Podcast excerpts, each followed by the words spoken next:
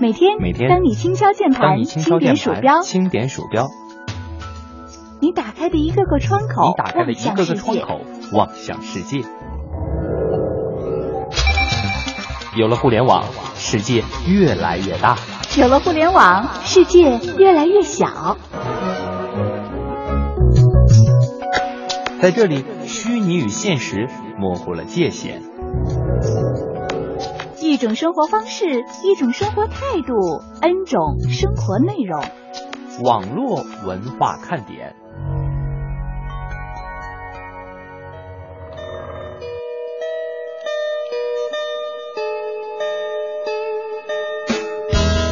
网络文化看点今日微语录。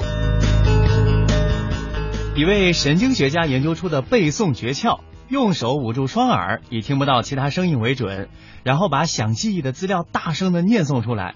因为大声朗诵的时候产生的骨传导可以活化大脑，如此一来呢，背诵将变得特别简单。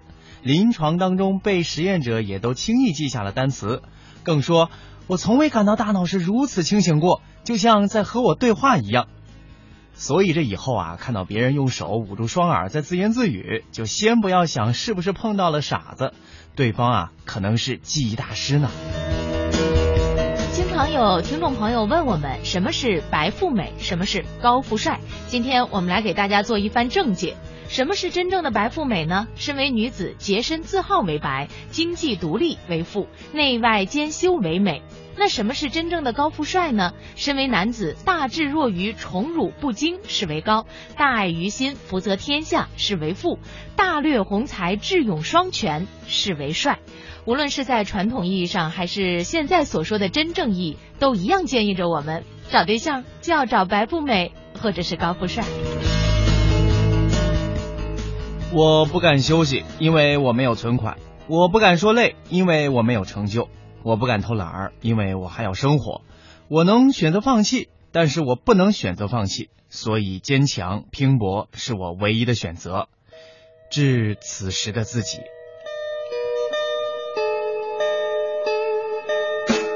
路旁的大药房免费体检，于是呢，我让儿子体检了一下，结果是铅超标、缺锌、缺钙、缺。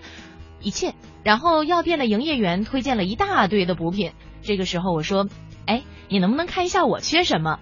他望了一下，说：“你不会是缺钱吧？”我说：“妹子，你可真聪明，和聪明人说话吧，就是省事儿。”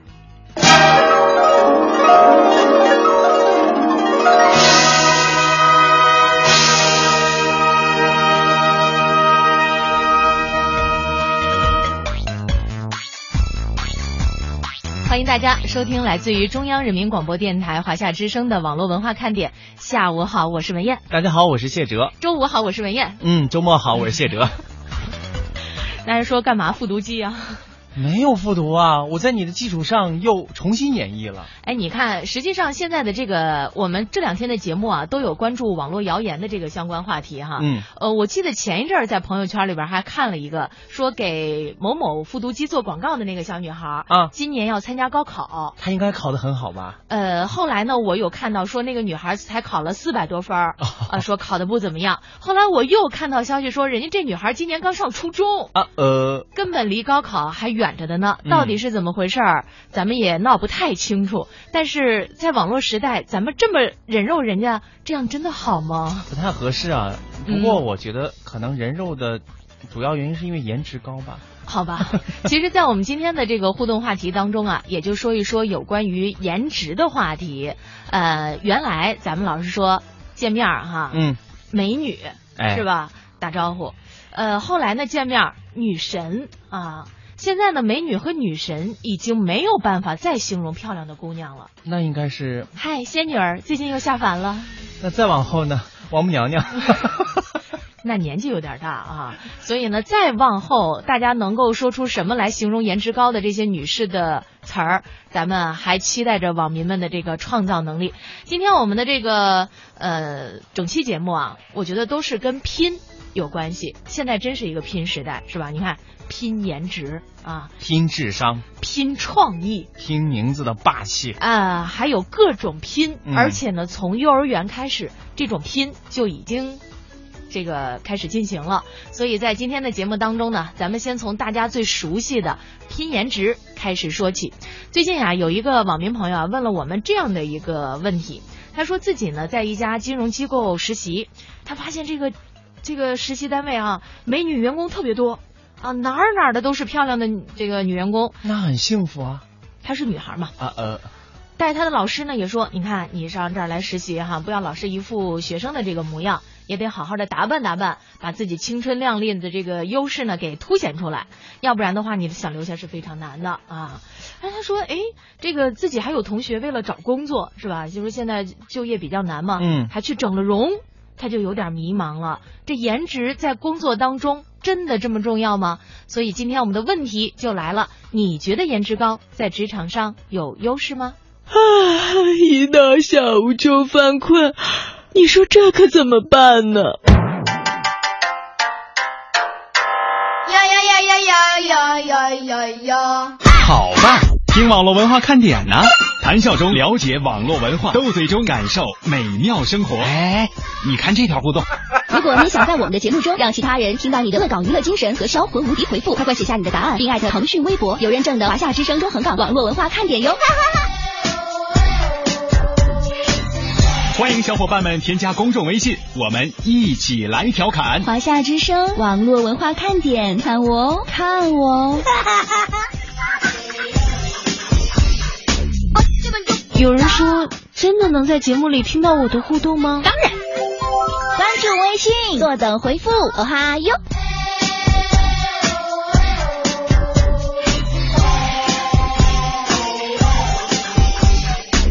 嘿，风干面你好。今天我们的互动话题，你觉得在职场上颜值高有优势吗？呃，实际上呢，我个人觉得啊，颜值高还是有优势的。你看，自打蒙蒂来到了网络文化看点节目，大家就把涛哥给忘一边去了。哎呀，真的是太现实了，我觉得。你看，我以往觉得咱们广播行业是从来不需要担心颜值问题的。但是广播节目主持人现在也要跟听众见面呀，而且现在新媒体这么发达，是吧？嗯。时不时的，大家也要求我们把照片放在这个微博、微信上，大家一看就知道你到底是何方神圣。所以啊，听众朋友以后在选台的时候就可以注意了，那些不怎么举办活动、听众见面会的。那一定是颜值比较低的电台。呃，实际上呢，现在随着广播事业的发展啊，有一些电台呢也已经引进了视频节目、视频直播。嗯，就是在做广播节目的时候。呃，两位主持人或者是若干位主持人要注意了啊，因为呢，视频直播正在同步进行当中。那特别像是一个监控摄像头啊。就说以后你要注意自己的形象了。嗯。原来吧，觉得上节目把状态调整好了，至于自己脸上怎么样，那就全凭听众朋友们想象了。但是现在呢，哈，有一些地方呢，脸上是什么样的，也得好好的注意一下。所以呢，颜值高在职场当中是不是有优势？是不是这种跟大家经常见面的就会更有优势？呃，也欢迎大家来跟我们讲一讲。你看圆圆说的就特别果断，有优势。嗯嗯，然后呢，我们还有这位听众朋友甜甜说。长得美的话，人生才会有另外一万种可能。职场里的规矩，你们还看不出来吗？那些女主管啊，要么颜值爆表，要么能力非凡。既然能力不能够在短时间内提高，那我准备先减肥，然后再去整容。我觉得有点绝对吧。我觉得我我的女主管们好像能力非凡，我不敢说，而且颜值爆表。还有我们这个梅梅哈，她说。颜值不高，培养气质和谈吐，进退有据的交流和让人舒服的尺度拿捏。总之，我觉得，呃，为人处事比颜值在职场上更重要。但是，我觉得这个这句话没有说服力哈。嗯，为什么？颜值高在职场上有优势嘛？你是做了另外一个假设，就假设颜值不高的话，我们应该通过什么样的方式来弥补？嗯，嗯实际上也就是说，如果你颜值高，你再有好的谈吐和好的气质，哎，再有进退有据的交流和让人舒服的尺度拿捏，是不是就比那颜值低的也可以达到同样标准的？这是当然了，这是锦上添花嘛。我们今天讨论的是有没有锦的问题。呃，实际上呢，我觉得可能在很多的行业当中啊，大家不得不承认这样的一个现实，就是长得好的人的确可能啊，是吧？嗯，他的机会啊什么的更多一点。还有一个，我说一个最直接的吧，就长得好的人，嗯，你比较容易能够原谅他的一些过错。是吗？我我的体会是这样的，就是如果我们办公室年轻漂亮的女孩，嗯嗯，就是让你觉得这个不好，但是你看她漂亮，你就比方。说，嗯要是文艳的话，我就说你好烦。如果是换一个同同事啊，长舒得颜值涵，很高，舒涵，你好烦呢。瞬间百炼钢成绕指柔是吗？我没有想到你还有如此这个嗲的时刻啊。呃，还有这位朋友然儿说，这个今年的目标呢是甩掉这张大饼脸，我在为去韩国整容攒钱。过去都说学好数理化，走遍天下都不怕，现在呢是只要脸好看，肚里没水儿也不怕。嗯，哎呀，在看来大家更多的是吐槽哎。嗯，圆圆也说谢哲说的对啊。梧桐听雨说，我觉得是有优势的。那个他说谢哲是不是戴眼镜啊？谢哲还真没戴眼镜，嗯，我是扛着不戴，对他以一只眼睛的优势，这个 打拼天下。呃，也欢迎大家呢继续就这个话题和我们进行互动。暗之羽翼说，下次见了美女啊，就说哟，嫦娥姐姐，您这带着玉兔出宫了。我想问一下，八戒在哪儿哈？那时候叫天蓬，嗯，这名字好。鹏哥哥。好冷。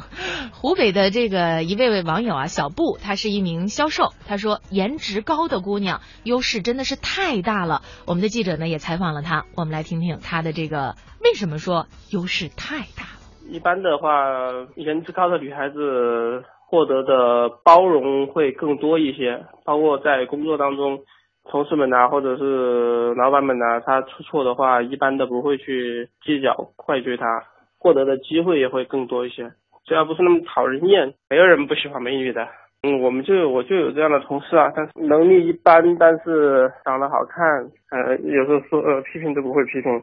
对客户的话，颜值高的女孩子她们会更容易的搞定客户。我我之前有个例子，客户跟了很长时间，一直搞不定。那个客户他有没有明显的拒绝？后来我一个另外一个同事一个美女出去吃了一个晚饭，第二天单子就签掉了。只是女生有颜值吗？男性颜值不重要吗？男员工的颜值我认为不重要，没有太多的人去注重你的颜值，重要。因为我们现在就是个女老板。对你也没有额外，我看你颜值也挺高的。那没有没有格外的关照。现在男的话看不出来，真的看不出来。我没有觉得男员工颜值高会有特别的优待。你怎么笑成了这个样子啊？他是没有遇到女老板，人家的主管也是女的呀，只不过那个刚才我们的记者在问，就是我觉得你颜值也挺高的呀，你的女上司会对你格外的关照一些吗？他说嗯没有没有，因为男士的这个颜值高啊很难体现出来。就像你成天健身，健了这么一副健美的身材，是吧？大家也就瞥一眼，也也就 OK 了。但是你说要是一个一个女士啊，她那个身材特别好的话，我觉得给人还是会。呃，大家记不记得现在在这个是美洲啊，是南美还是中南美洲有一个国家，就是那个天气预报，嗯，成了当地最就是这个收视率最高的一档节目。为什么？因为当泳装播报？不不是不是，因为那个天气预报的那位播报员长得实在太漂亮，啊，身材实在太火爆。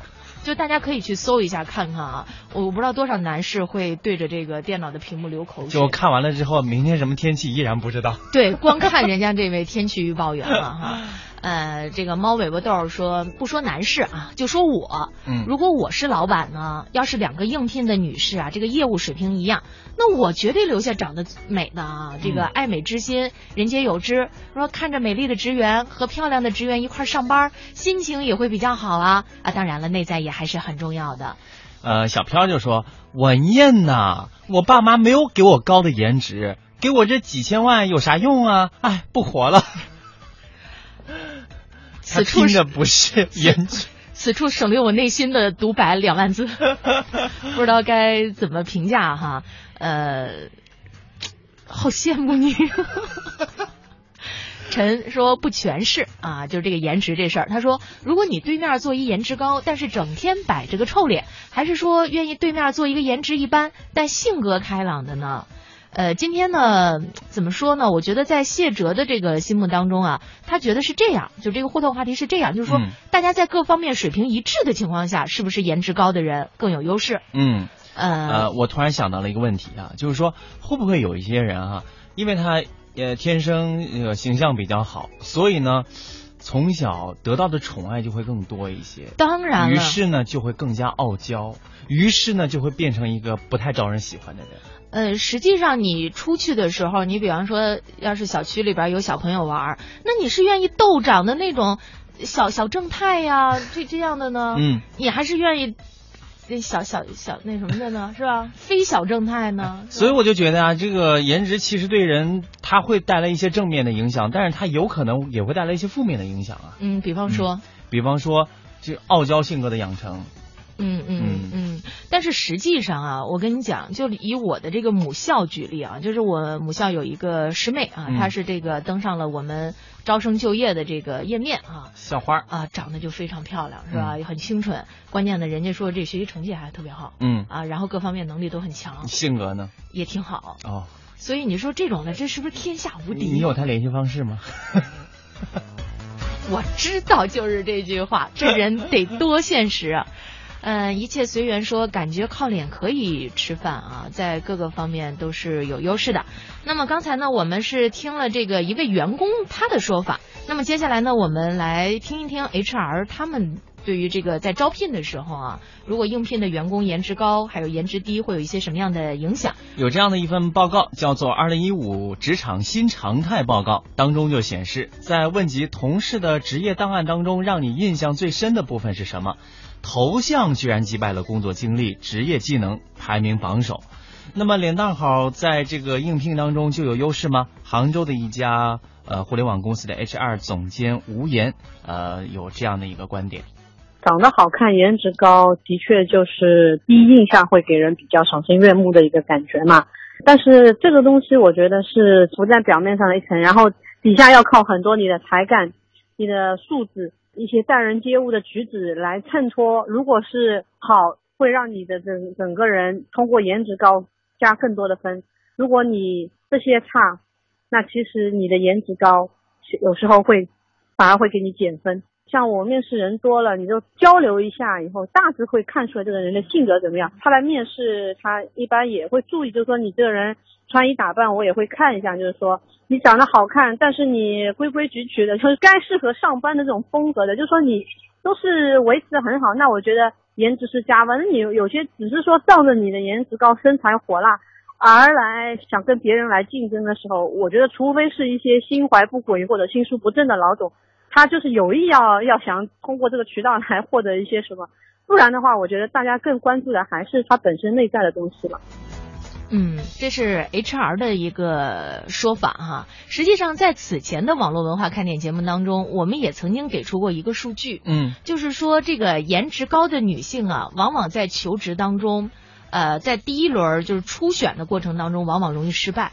为什么呢？就是可能会遭遇到嫉妒，然后呢，呃，一看照片这么美丽，是吧？嗯、就怕进入到公司以后，可能对于呃自己造成一些这种怎么说竞争关系，哦、所以呢，就在第一轮的时候就被删，就被这个给 pair 掉了。嗯，呃，我不知道这个是不是呃也会有这样的一些问题啊，就是颜值高反而就成了劣势。对，哎，我还在想啊，就是因为他的颜值高，是不是因为？这方面过于优秀了，所以他的很多其他的能力，呃，就会被人容易忽略。哎呀，但是你知道吗？我们多渴望有人喊我叫 你，除了长得美，你还有什么优势？太现实了。天天睡懒觉，说现在这个社会，我想除了空姐啊、模特啊等服务行业看颜值之外，错还有呢，演员呢，是吧？一般的用人单位招人还是要看你能做什么，能给公司带来多少价值。一个踏踏实实工作、能找准自己定位的人，一定能够找到一份好工作，也一定会被重视。缺点就是缺点，多高的颜值都没有办法掩饰。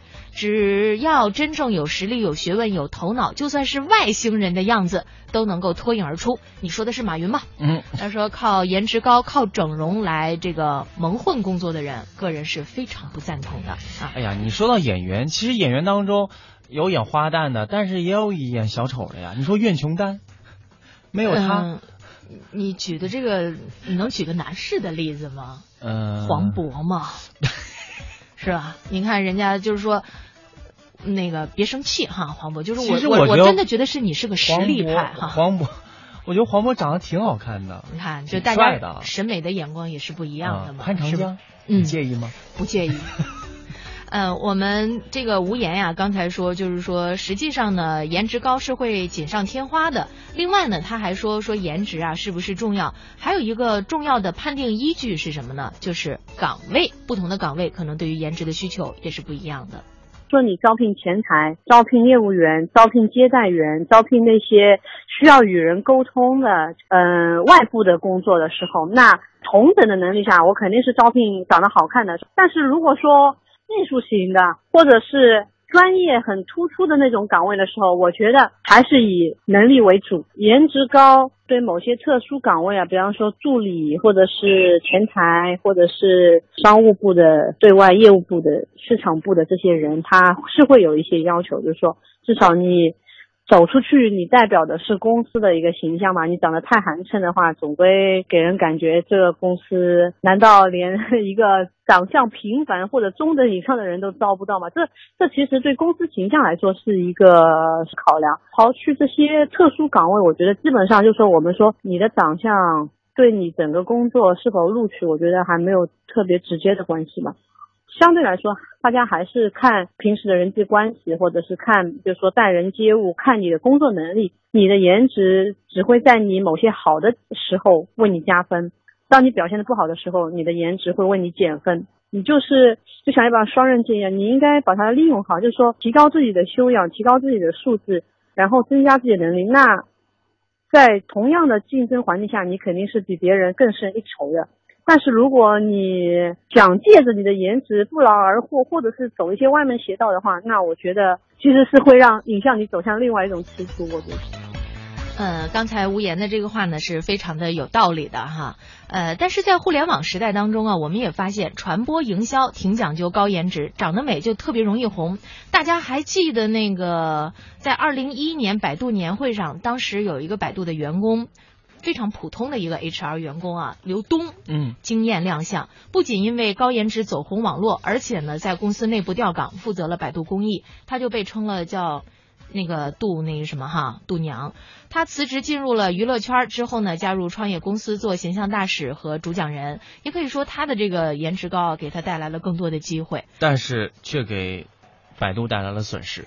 有吗？就他走了。嗨，呃，另外呢，呃，互联网创业公司如果拥有美女 CEO、美女联合创始人，就容易火哈。这个连一些这个投资人也不避讳说颜值高，可能在这个时代当中就是卖点。哎，我突然想到了，你说这个是女性哈，男性其实也是这样。你说百度的李彦宏，还有那个聚美优品的陈欧，对，是吧？也是通过颜值，然后。让他整个的这个形象，这个公司的形象都有一个正面的加分的作用。嗯，对比方说，现在我们在乘坐各种交通工具的时候啊，会看到很多有关于互联网公司的这个广告。嗯，然后我不知道现在大家有没有这样的一种发现，就是很多互联网公司会把自己的 CEO 给推出来。对啊，这个 CEO 到底长得颜值高不高，可能很大程度上影响一个人对于这家公司的认知，是吧？长得帅的，长得美的，可能还真是。哎呀，还真是有优势哈！所以阿阿里巴巴真的是很有实力的公司，人家创业早啊。所以现在拼时代当中啊，拼颜值可能还真是怎么说呢？不得不让我们去正视的一个现象。但是也有一些我们的点心们说自己颜值不高，怎么办呢？啊？呃，我觉得今天我们在这个时刻先不做结论，等到我们今天节目结束的时候，不妨给大家提供一些这个我们能够想到的小方法。嗯，呃，就算是咱颜值不高，咱也可以以这个是吧，锻炼训练之后的高颜值出现在大家的面前。